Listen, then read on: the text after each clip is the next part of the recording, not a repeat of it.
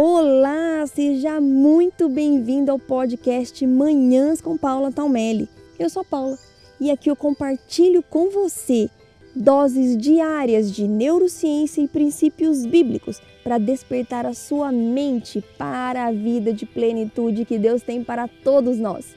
Preparados para construir a vida que você sempre sonhou? Olá, muito bom dia. Vamos hoje falar sobre dizer não.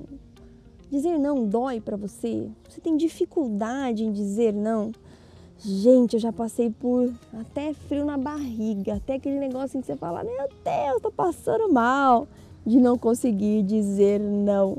Hoje nós estamos no 13º podcast da série de 21 hábitos para você vencer a ansiedade, o medo e a preocupação e dizer não sim é uma habilidade que nós precisamos incorporar no nosso dia, trabalhar na nossa mente para a gente não ser consumido pela ansiedade. Porque se você dizer sim para tudo, se você falar sim para tudo que te pedem, falar sim para todos, inclusive para todas as suas ideias, nossa, como isso me como isso já me atrasou na vida, gente, dizer sim para todas as minhas ideias. Eu falo que Deus me fez uma pessoa muito criativa.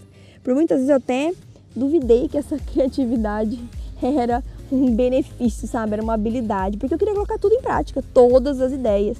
Então nós temos que saber, inclusive, dizer não para nós mesmos. Isso é uma habilidade, isso é bom, isso não é ruim. Quero te levar a refletir aqui.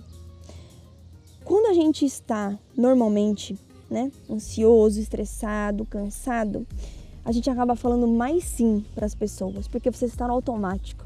Então, no automático, você nem pensa, você fala sim para aquela pessoa parar de falar na sua cabeça logo, você fala sim porque você não quer arrumar encrenca, você fala sim porque você não quer ser mal visto. E o que acontece?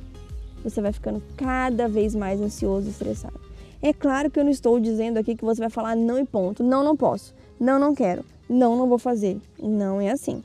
O objetivo não é fazer com que você se torne uma pessoa mal educada e nem mal, mal querida, malquista. Mas é que você encontre equilíbrio entre as atividades que não estão na sua agenda e as atividades que já estão agendadas. Existem várias formas de dizer não, mas vou compartilhar algumas aqui com vocês. Com muita tranquilidade, você pode, por exemplo, dizer que neste momento você está dedicada a essa outra atividade, mas que no horário tal, no dia seguinte, você consegue fazer ou consegue atender aquele pedido. explique de forma resumida aquilo que está na sua agenda. Né? Então, olha, se for profissional, por exemplo, hoje eu tenho aqui três reuniões, um artigo para entregar, tenho que passar nesses lugares, preciso sair, posso resolver isso aqui para você amanhã. Gente, eu vivo isso todos os dias. É filho que pede alguma coisa, o marido às vezes vem para conversar e eu falo, oh, agora é, eu preciso terminar isso daqui. Meus pais às vezes pedem ajuda. Hoje mesmo, no dia em que eu estou gravando esse podcast, meu pai queria que eu ajudasse a resolver um problema no banco. E eu falei: hoje eu não posso, eu não consigo, mas amanhã eu consigo te ajudar. Olhei na minha agenda, vi que amanhã dava e ajustei desse jeito. Então, mesmo que o pedido seja do seu chefe, do gestor ou de um cliente, né? É, ele precisa saber quais as atividades que você está dedicado. Falando aqui de gestores, principalmente, não assuma que o seu gestor saiba tudo que você está fazendo. Deixa eu te falar uma coisa. Não é obrigação dele saber tudo que você está fazendo, porque se fosse, ele ia fazer, ele não precisava de você. Você que tem que ter controle da sua agenda. Ele está querendo resolver os problemas que estão sendo passados para ele. Se ele está no automático ou não, Aí não depende de você, não é você que tem que resolver, mas você precisa se posicionar. E eu te garanto que dá para fazer isso sem estresse.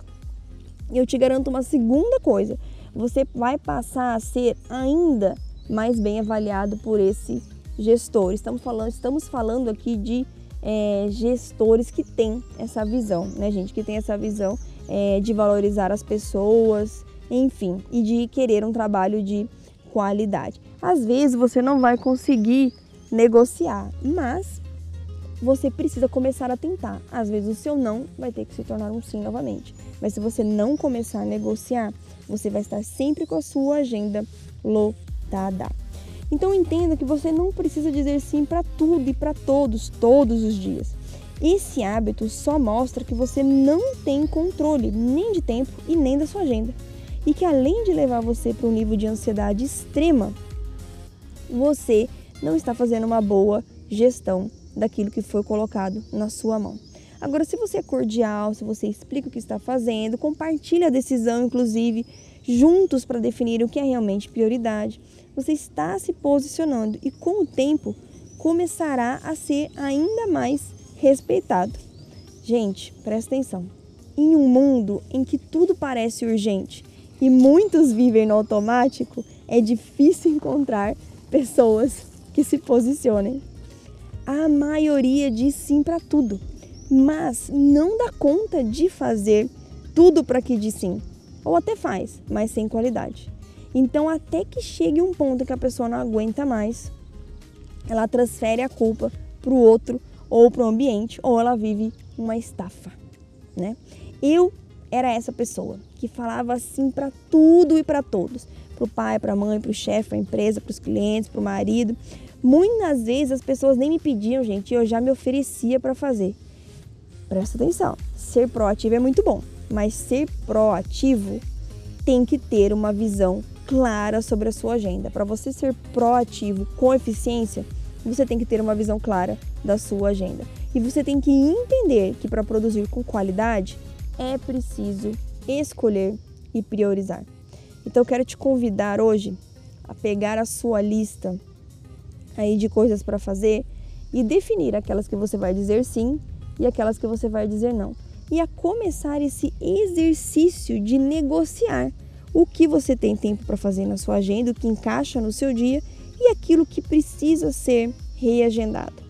Faça esse exercício e você vai construir uma rotina, uma agenda semanal muito mais saudável. Um beijo enorme no seu coração, fique com Deus e faça de hoje um dia lindo e abençoado.